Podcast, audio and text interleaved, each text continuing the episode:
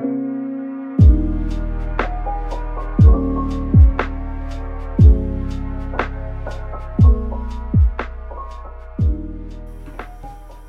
hola, bienvenidos a un nuevo episodio del Poder de la Moda. Yo soy Laura, la anfitriona. Oh my god, no, no way. Fácil y sencillamente un cucarrón se entró. Estamos en, invierno, está empezando el invierno al sur de Colombia y eh, estoy para cucarrones. Les tengo fobia, pavor, pero bueno, continuemos. Soy Laura, la anfitriona de este podcast, so welcome. Mm. Les cuento que me estoy tomando un vinito y, y sí, sigo en Colombia. Sigo en Colombia. Em, pienso regresar a mi hogar, Francia, dentro de poco. Espero que sea más pronto que nunca. No he regresado porque quiero esperar el cumpleaños de mi madre. That actually is tomorrow. Y el cumpleaños de mi hermana, que cumple 15 años y bueno, hace cuatro años que no celebraba, así que dije, mi trabajo me lo permite, mi vida me lo permite, es una señal del destino, me voy a quedar acá. Y, y acá estoy, así que decidí quedarme. Les cuento que tenido una semana un poco confusa. Eh, no sabía de qué grabar el podcast. Eh, bueno, sí tengo muchísimas ideas, tengo como una lista de 40 episodios, pero realmente no tenía nada o sea, nada me inspiraba. Normal, hay días en los que digo, oh my god, no sé qué grabar porque tengo tantas ideas que podría grabar un podcast de todo. Y, y hoy simplemente no, no podía. Simplemente no podía porque a tener una semana donde había estado enferma, em, emocionalmente difícil la semana pasada quizás. Eh, no, no emocionalmente difícil. A ver, les cuento, yo hago un cierre, yo hago un cierre semanal, mensual, perdón, yo hago como un inventario en mi journal. Eh, y si quieren empezar a hacer journal, el último episodio, antes que este, estaba hablando sobre eso. Voy a un poquito de mi vino. Mm. Y estaba haciendo el, mi inventario de final de mes. Porque me estaba sintiendo un poco frustrada porque había algo en mi plan de febrero que quería hacer y no lo hice. No logré hacerlo, pero la cuestión aquí era que me estaba sintiendo mal por algo que no dependía de mí. O sea, ese algo que yo quería hacer eh, era algo que no dependía de mí. Era algo que era el resultado de algo que sí dependía de mí y sí había hecho lo que había, lo que había querido hacer y simplemente no dio el resultado que yo quería. Entonces, eso me desanimó un poco porque las otras cosas sí las había hecho, pero por eso es tan importante hacer un inventario a final de mes. Yo siempre digo esto, o sea, haces inventario en tu empresa, en tu trabajo, en, en todos los aspectos de tu vida, pero tú como en tu vida personal no haces un inventario bueno, no sé, ¿no? Habrá gente que no, habrán empresas que no hacen inventarios, pero, pero si haces como un inventario de tu salario, cuánto gastaste al mes, cuánto no, eh, ingresos, egresos, todas esas cosas, pero realmente un inventario como de tus metas, de tus propósitos, em, pues siento yo que son también muy importantes hacerlos para que no termine el año y te quedes como, what the fuck, no dice nada. Y, y bueno, este inventario es, es algo que me, me, toca a mí bastante y cada vez que lo hago termino así como, como con muchas emociones porque termino como muy motivada, pero al mismo tiempo como, fuck, no aproveché mi tiempo, no hice esto, no hice aquello, descuide este aspecto de mi vida porque es un inventario como de, de tu vida personal, de tu vida amorosa, de tu familia, de amigos, de estudio, de salud, de bienestar, de hábitos. Es, es como que mensualmente te, te pones una meta. Actually, si quieren como si, si les gustaría que les enseñara a hacer este inventario mensual, que me encanta hacerlo, eh, y es parte de mi ejercicio journaling, con mucho gusto lo puedo compartir. Em, y, y me dijo así, estaba, estaba muy emocional porque no había logrado lo que quería hacer en febrero, pero cuando hice este inventario me di cuenta que, que no había logrado eso, pero que no dependía de mí, o sea, ese resultado no dependía de mí en absoluto ni de nadie cercano, ni de nadie con el que yo pudiera hablar al respecto, como decirle, oye, ayúdame en esto. No, era algo como el resultado de cosas que había hecho en mi pasado. Entonces como que empecé el tema de escarbar y escarbar, ¿no? Buscar respuestas porque si había estado haciendo todo bien, porque esto no funcionó. Y me di cuenta, eh, y estuve revisando y leyendo mis páginas anteriores del journal, que claramente esto no me iba a dar resultados en un mes, porque, porque claramente esto hace muy poco lo empecé a hacer. Entonces era como, ok, ahí, ahí me permití ser más flexible conmigo misma y me dije, ok, puedes puedes esperar porque estás pidiendo algo muy pronto, o sea, algo que apenas es como cuando siembras una plantica y esperas que esa plantica te dé flores al poco tiempo. Y, y pues obviamente no, pues no se va a poder, ¿verdad? O sea, tienes que esperar, tienes que regar esa plantica, ponerle abono o eh, regarla, ponerle al sol, el tema de, de, que le entre buen aire, que el oxígeno, que esto y lo otro, todas esas cosas que conlleva tener una planta. Y, y me di cuenta que, ok, llevo un mes, ok, cuando lleva el tercer mes, voy a, voy a hacer, ok, o sea, si no funciona lo que estoy haciendo, eh, tengo que cambiar mi metodología, tengo que cambiar lo que estoy haciendo eh, por otra estrategia, ¿verdad? Eh, y tomar acción y tomar plan al respecto. Eso por un lado, y me di cuenta que había logrado otras muchísimas cosas que no pensaba hacer. De hecho, a, a inicio de año hice un plan mensual sobre, sobre todas las metas y todas las cosas que quería hacer este año, tanto emocionalmente como quería estar, físicamente, eh, profesionalmente, en temas de estudio, económicamente. Hice un plan de acción de todo mi año. Y, y tenía para el mes de octubre, para el mes de octubre había puesto que quería lanzar mi, mi programa de tres semanas eh, de adentro hacia afuera. Lo había planificado para octubre. El universo tiene extrañas maneras de, de trabajar, extrañas formas de, de funcionar y creo que el universo siempre está conspirando a tu favor. Porque, mm, porque a medida que pasaban los días eh, y estábamos como empezando a trabajar, el programa yo lo tengo listo hace meses. Eh, desde octubre del año pasado yo lo tengo listo, lo que quiero hacer, lo que quiero hablar, lo que quiero trabajar, eh, actividades, todo. O sea, el programa está, va listo desde octubre y yo estaba esperando un año para lanzarlo. Y, y como digo, el universo siempre está conspirando a tu favor porque, mm, bueno, abrimos las, las puertas de Pasalumac el, el primero de febrero y, y, entonces empezamos a recibir nuestras clientas. Yo no trabajo en la tienda, yo trabajo behind the scenes, pero, pero yo a las clientas que ya conozco, amigas de toda la vida, obviamente yo salgo, yo no las atiendo, porque yo no atiendo a las personas físicamente, pero eh, yo salgo, hablo con ellas, hablamos, chismoseamos, vamos, nos tomamos un cafecito. Y hablando, hablando con las clientas me decían, oye, no, mira, ¿por qué no hacen esto y por qué no hacen otro? Y estaban pidiéndome exactamente el curso que yo ya tenía listo, el programa de tres semanas que yo ya tenía organizado. Eh, listo, o sea, simplemente tenía que hablar de lanzarlo. Y, y dije, my God, ¿será? ¿Será el momento? No estaba muy segura, pero dije, nunca me voy a sentir lista al 100% para hacerlo. Dije, ok, tengo una base de... Pasaluma tiene una base de clientes bastante grande, más de 5.000 clientas. Entonces dije, sí, me he reunido, me he reunido como con 20 clientas y, y sin mentir, como el 15 las 15 de ellas me estaban diciendo como, ay, oye, no, mira, queremos esto, queremos lo otro, porque hacemos encuestas a nuestras clientas, le preguntamos qué necesitan, qué quieren, qué productos buscan. Obviamente, ¿no? Como parte de, de estrategia empresarial, del plan de negocios y todo, tienes que conocer a tu cliente. Por más antiguo que sea el cliente, eh, siempre hay que estarle preguntando y, y, y pues por estar en, en constante crecimiento, en constante evolución. Y reuniéndome con estas clientes me, me, estaban pidiendo un producto que yo ya tenía listo, pero simplemente no quería lanzar aún.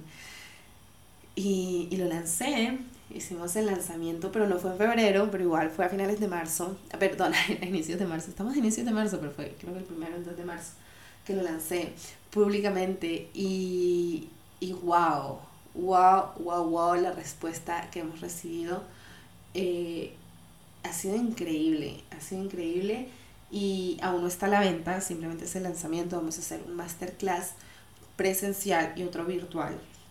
El masterclass presencial va a ser el 25 de marzo en Pitalito Huila. Si estás en Pitalito, estás en el Huila y puedes venir, bienvenida. No va a ser mucho tiempo tampoco, lo vamos a hacer en un lugar chévere, tranqui. Pero esto me mandas mensaje porque es un masterclass exclusivo para nuestras clientas, las clientas que han realizado compras eh, en los últimos tres meses. Entonces son ellas las que están invitadas porque es, va a ser um, algo muy privado muy exclusivo, tenemos muchas cosas preparadas y, obviamente quiero invitar a la gente que me escucha. Em, así que las que hay tres personas que me enviaron mensaje, las tres personas que me enviaron mensaje están completamente invitadas y bienvenidas.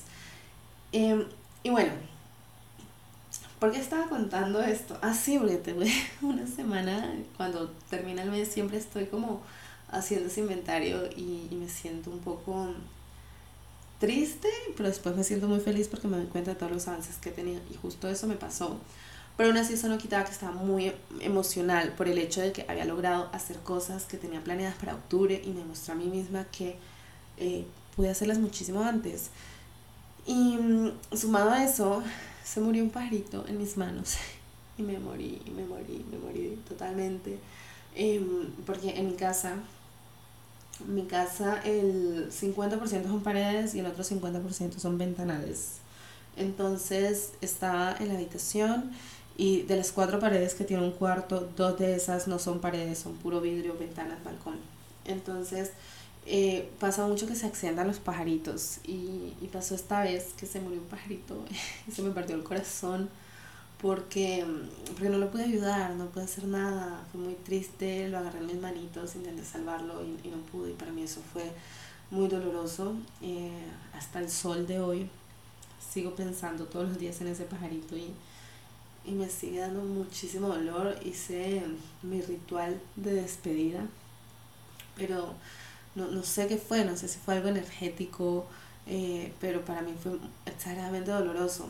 Eh, está descansando este ser en, el jardín de mi casa, por supuesto, y sembró una florecita encima de su cuerpo para que pueda florecer y nutrir y dar alegría y, y, estar presente en este plano terrenal. Y bueno, fue doloroso, pero entiendo también que la energía es prestada, así como en Avatar, la energía es prestada y tenemos que volverla.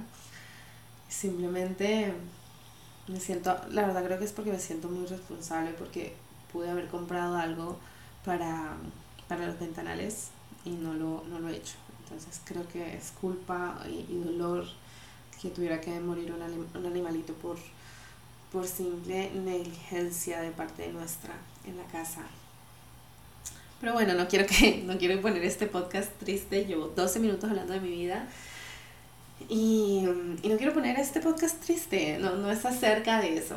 El tema de hoy es un tema también personal, como todo aquí, lo que hablamos. Em, es un tema que, que, ha estado muy presente eh, en mis últimas semanas también, porque recibí una llamada hace como semana y media, dos semanas, eh, por parte de una clienta que tenemos, una muy buena clienta mayorista. De hecho, sí, tenemos una pequeña lista de clientes mayoristas y ella, y ella es parte de esto y me llamó y me dijo algo que yo había estado pensando mucho tiempo en el pasado, pero pasado hace como dos años y, y me sentí presionada a operarme. Me sentí presionada y estuve a punto de hacerlo, no voy a mentir Em, ya había sacado cotizaciones, había sacado citas, ya dije me voy a Francia en menos de un mes, me opero y si tengo que aplazar mi viaje a Francia lo aplazo, pero me voy operada porque necesito estar fucking um, tiny para Colombia Moda, porque ya les he dicho que quiero ir a Colombia Moda este año. Y, ella me dijo, ¿no? Como que la presión en Colombia Moda, que todas son modelos y todo el mundo está súper hecho, súper operado y bla, bla, bla, bla, bla sentí esa presión en mí de tener que estar, eh, entre comillas, perfecta para los estándares de belleza misóginos que existen. Y, y para mí fue muy, o sea, cuando estaba ya O sea, literalmente ya, ya estaba yo ahí, en la puerta del quirófano, por decirlo así. Y, estuve como, me acuerdo, me enfermé, me enfermé unos días, unos tres, dos días, estuve súper enferma. Estuve muy enferma y, y no, no había motivo, no había razón, no había motivo alguno por el cual yo estar enferma. Pero esos dos días me sirvieron a mí para, para meditar mucho esa decisión que estaba tomando porque yo me estaba sintiendo muy mal con tomar esa decisión. Me estaba sintiendo muy hipócrita conmigo misma y yo digo, no es justo para mi cuerpo, ¿verdad? No, no es justo para mi cuerpo que yo lo trate de esta manera. No, no, no tengo nada en contra de las cirugías, me encanta, me voy a poner Botox, eh, me quiero operar la nariz, si me la quiero operar, lo voy a hacer en algún momento, cuando, no sé, cuando tenga el valor de hacerlo en este momento. Me siento muy bien con mi cuerpo, me siento muy cómoda con mi cuerpo, me encanta, amo, amo verme al espejo y digo, puta vida, estoy re buena.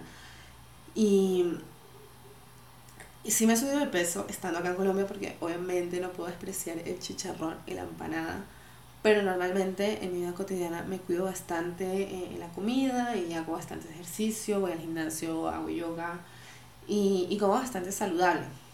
Pero, eh, pues sí, estando acá me he subido un par de kilos, que no pasa nada, digo, los puedo dar súper fácil, estoy súper joven.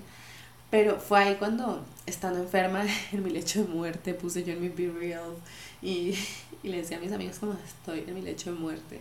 Porque estaba muy mal, me dio un ataque de rinitis y de gripa que no podía, no podía conmigo. Y, y me di cuenta como de, no es justo que yo haga esto con mi cuerpo, porque si en este momento no estoy dos, tres kilos más abajo que quiero estar de mi peso ahora, eh, no, ay, perdón, no hice un, un disclaimer acá, para hablar de peso, de, de cosas, de cosas sensibles. Entonces, eh, estaba yo como en este, en este, en la dicotomía de decidir si operarme o no y digo, si mi cuerpo en este momento no está como yo quiero estar, o sea, si no está como, no como yo quiero, porque la cosa era esa, como que yo estoy feliz, pero no estaba como debería estar para ir a Colombia Moda. Eh, yo no soy modelo, yo no soy, no estoy ni cerca de serlo. Y, y entonces como, porque me estaba yo poniendo esa presión social? Y dije, es una decisión que viene totalmente del ego, es una decisión que se sale completamente de mi ser y de mi yo, de mi conciencia. Y yo creo que por eso me enfermé, yo creo que era un mensaje de mi cuerpo diciéndome no es la decisión correcta y no es lo que deberías hacer, porque yo no fui, yo no fui a las citas que tenía de valoración, te había agendado tres citas de valoración, no fui a las tres citas de valoración porque, porque estaba enferma esos dos días y no las reagendé, no las reagendé porque no sabía cuándo iba a estar mejor y y simplemente digo, es el universo y mi cuerpo hablándome de que realmente no es una buena decisión. Y no, y no porque haya, repito, no hay nada en contra de las cirugías. Amo las cirugías y me parece espectacular. Pero simplemente no era una decisión acorde. No la estaba tomando por mí, no la estaba tomando porque yo quería operarme, la estaba tomando por que alguien externo me había dicho que me operara. Y, y fue súper, súper duro como toda mi vida había molestado con el tema y no me había aprobado porque mis papás no me habían dado el permiso. Tengo 22 años, pero aún así mis papás no me van a dejar operarme. O sea, por más grande que esté e independiente y bueno, sea mi dinero o no, eh, mis papás nunca, o sea, nunca va a tomar una decisión así porque si algo me llegara a pasar, pues no quiero que ellos se sientan culpables o responsables o alguna cosa. Y, y había tenido luz verde por parte de ellos de operarme. Me han dicho que si te quieres operar está bien, te apoyamos te cuidamos lo que necesites. Y, y fue, fue para mí muy raro como el sentarme y aceptarme a mí misma como que estaba siendo hipócrita conmigo misma. Estaba siendo hipócrita conmigo misma porque no estaba respetando mi cuerpo ni honrándolo como yo creo que me lo merezco. Y pero al mismo tiempo era muy como que también quiero operar para tener ese abdomen de Instagram, pero al mismo tiempo como, pero no, no lo necesito y no es como que, bueno, no te operas por, perdón, no te operas por necesidad, pero no quería tomar esa decisión, o sea, me estaba sintiendo mal porque estaba tomando una decisión que no venía de mi interior, que venía del exterior. Ay, perdón. Y, y así, así fue como decidí, ok, no, no me voy a operar no lo voy a hacer. Ya fue una idea que descarté por completo, que no descarté en este momento, quizás en el futuro, no lo sé. Quizás sí, no me niego. Y, y, y fue muy bonito serme fiel a mí misma, serme fiel a mis ideales. Y esto me hizo cuestionarme mucho los estándares de belleza y el tema de la delgadez y, y lo duros que somos muchas veces con nosotros mismos. Y, digo, bueno, o sea, esto, esta decisión la estoy tomando porque, porque tengo mucha más conciencia, mucha más conciencia de mi cuerpo y, de mi vida ahora, pero no, no sé cómo sea más adelante. Digo, ¿de qué manera estoy yo aportando eh, al mundo? ¿Verdad? Porque tengo una empresa, tengo una empresa que se dedica a, a la industria de la moda. La industria de la moda es una, una, un rubro muy competitivo, un rubro muy exigente, machista, por más feminista que lo queramos ver que la moda es para mujeres. Es un es marketeada para mujeres, pero está dirigida por hombres. Y y simplemente yo digo, bueno, ¿de qué manera estoy yo aportando como empresa a estos estereotipos, a esta obligación? Porque recibí un mensaje por Facebook de una señora diciendo, solamente tienen ropa para mujeres delgadas, which is not true, porque manejamos tallas desde la 8, de hecho tallas pequeñas casi no hacemos, desde la 8 hasta la, la 12 y 14. Y de ahí en adelante las hacemos, pero obviamente como no son tallas que sean muy buscadas, eh, las hacemos sobre medida, ¿verdad? cosa que yo le respondí a la señora súper respetuosamente, uno mira, eh, hacemos estos y estas en tienda, pero si quieres una talla mucho más grande, claro que sí, te la podemos hacer, no hay problema. Y, y me hizo mí cuestionarme, ok, ¿cuál es entonces la imagen que estamos dando? ¿Verdad? Y voy a ser muy honesta, y esto quizá va a herir susceptibilidades, pero no es que la ropa se vea mejor en mujeres delgadas, pero la ropa es mucho más fácil de hacer y de vender cuando está puesta en mujeres delgadas. Y esto me duele a mí mucho porque hace un tiempo intenté con todas mis fuerzas eh, hacer marketing con, no quiero hablar de body positive, quiero hablar de cuerpos realistas. Y, y es algo que intentamos hacer y realmente a la gente no le gustaba. No le gustaba, no sé si fueron de pronto las modelos que no se sentían muy seguras en su cuerpo eh, no sé si fue el, sí, la postproducción y preproducción, no sé qué pasó ahí.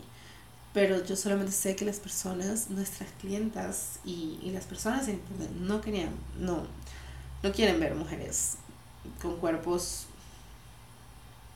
no sé, no, no homogéneos, cuerpos que se salen de, de los estándares, del estereotipo y del molde del que debería ser la imagen de una marca. Y, y hacer ropa para mujeres delgadas es muchísimo más fácil porque, porque son prendas que no llevan norma. Eh, y esto lo puedo hablar yo con absoluta eh, certeza y credibilidad. Son prendas que no llevan norma porque en Pasaluma algo que nos caracteriza y algo que me siento muy orgullosa de la horma que tenemos. Tenemos una horma muy buena, una horma exclusiva y patentada. Y y simplemente no sabemos que es muy difícil eh, producir prendas por mayor hormadas. Uno. Y dos, eh, entre las tallas más grandes sean, la horma más, más precisa debe ser.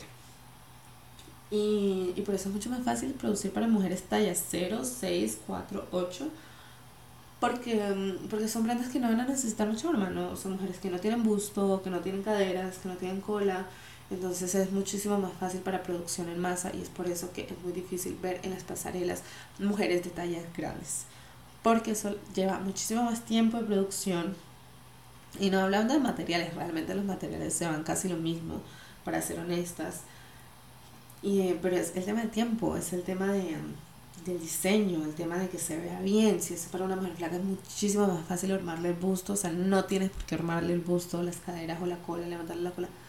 Para una mujer talla 10, talla 12 sí es necesario tener una buena horma, que la horma de perfecta, que la blusa le levante el busto al momento que lo tiene que levantar, que lo deje donde lo tiene que dejar. Entonces es por eso que, que, que es tan difícil para las empresas. Eh, dar este como body positive vibes porque porque es muy primero porque la sociedad por más que querramos lo vuelvo a repetir por más que querramos hablar de positivismo no no son realmente como dicen porque cuando muestras una modelo eh, no quiero hablar de cuerpos normales o no normales porque creo que las modelos también tienen cuerpos normales o sea son cuerpos reales también eh, pero sí son, o sea, cuerpos que se salen del estereotipo que debería tener una modelo flaca, ¿no? Talla 0, 90, 60, 90, mujeres que salen de ese molde.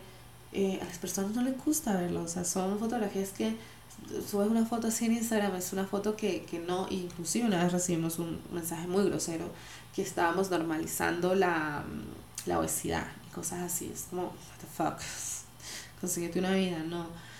y y por eso es tan complicado. Y creo que por más de que la moda, la industria de la moda esté eh, poniéndose la bandera, eh, vuelvo y digo, es un mundo dirigido por hombres. Por más que querramos decir que la moda es para mujeres, es un mundo dirigido por hombres.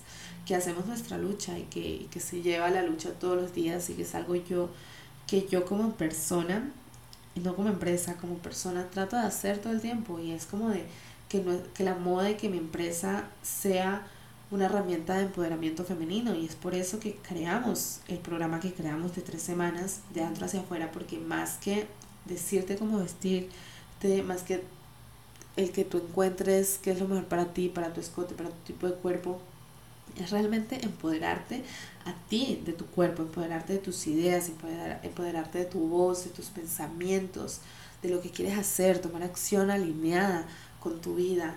Eh, va muchísimo más allá, este programa va muchísimo más allá que de eso y tenemos muchos programas de, de muchos módulos, perdón, como de crecimiento personal para empoderar a la mujer, porque ese es realmente mi propósito, eso es realmente lo que yo quiero hacer y creo que esa es mi misión en la vida, es empoderar mujeres y enseñarle a mujeres lo que yo sé hoy en día.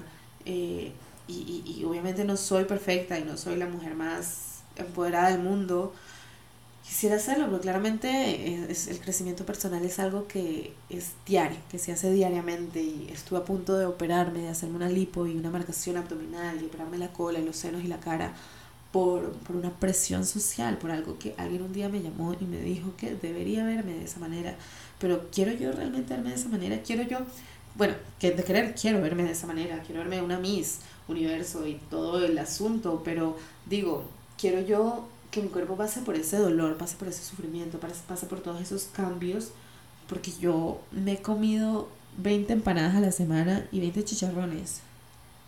Claramente no quiero, mi cuerpo no lo merece, no es lo que merece y no sería una decisión tomada desde mi centro, no sería una decisión tomada desde mi conciencia, no sería algo que, que hago porque realmente quiero y deseo, sería algo que hago porque el exterior me lo está diciendo y creo que es ahí cuando tenemos que tomar mm, mucho cuidado a la hora de tomar decisiones eh, y no solamente sobre nuestro cuerpo, sobre todo lo que hacemos en nuestra vida. Y es cuestionarnos, ¿viene esto desde, mi, desde mi yo? ¿Realmente es mi conciencia? ¿Realmente lo quiero? ¿Está esto alineado con mi propósito, conmigo, con mis ideales, con mis valores? Y de eso se trata, la libertad de tomar decisiones desde la soberanía. Y um, eso se trata el curso, de poder fortalecer tanto ese yo para que no venga alguien de afuera y te diga deberías hacerte la lipo y te la hagas porque alguien del exterior te lo dijo y no porque tú realmente lo deseas. Bueno, les cuento que eso fue todo el episodio de hoy. Eso fue el episodio de hoy, hablándoles de, de mi vida, de mi cuerpo, de cosas que me han pasado y de por qué no vemos tantos cuerpos que se salen de ese 90, 60, 90. Eh, en, en, la alta costura, en la moda en general, es muy difícil encontrarlo y ese es el motivo. Eh, pero bueno, les quiero mucho. Pueden seguirme en mis redes sociales. Instagram es Laura González 002. Ahora estoy empezando a usar TikTok. Let's see how it is. But actually, me siento súper anciana porque hay muchas cosas que no sé, no sé usar. Eh, y, y bueno, les deseo muchos éxitos espero que me estén escuchando mujeres. Y si no, bueno, hot girls, hot boys. Eh, tus sueños también te están soñando a ti. Realmente creo que todo lo que soñamos está disponible para nosotros. Y yo sé que el tema de la manifestación es algo que se puso muy de moda ahora, pero realmente cuando lo aprendes a hacer, como es, eh, el mundo te muestra un universo infinito de posibilidades. Y, y si quieren que les enseñe a hacer el inventario mensual, mándenme un DM. Podemos hacer algún día, no sé, una videollamada por Zoom porque es algo largo y, tengo que explicarlo bastante bien. Em, y vamos a hacerlo, así que muchas gracias, les mando un besote y vamos a ver si lo puedo subir hoy porque tengo mil cosas en mi agenda, no sé si vaya a lograrlo, pero bueno, un besito y les voy a dejar el link acá abajo si quieren entrar a la lista de espera de mi programa de tres semanas de adentro hacia afuera, eh, para que no sean pendejas, no mentiras, y no se hagan lipo solamente porque alguien les dijo que se hicieran una lipo. Pero bueno, les mando un besito, besitos en los parpaditos, chao.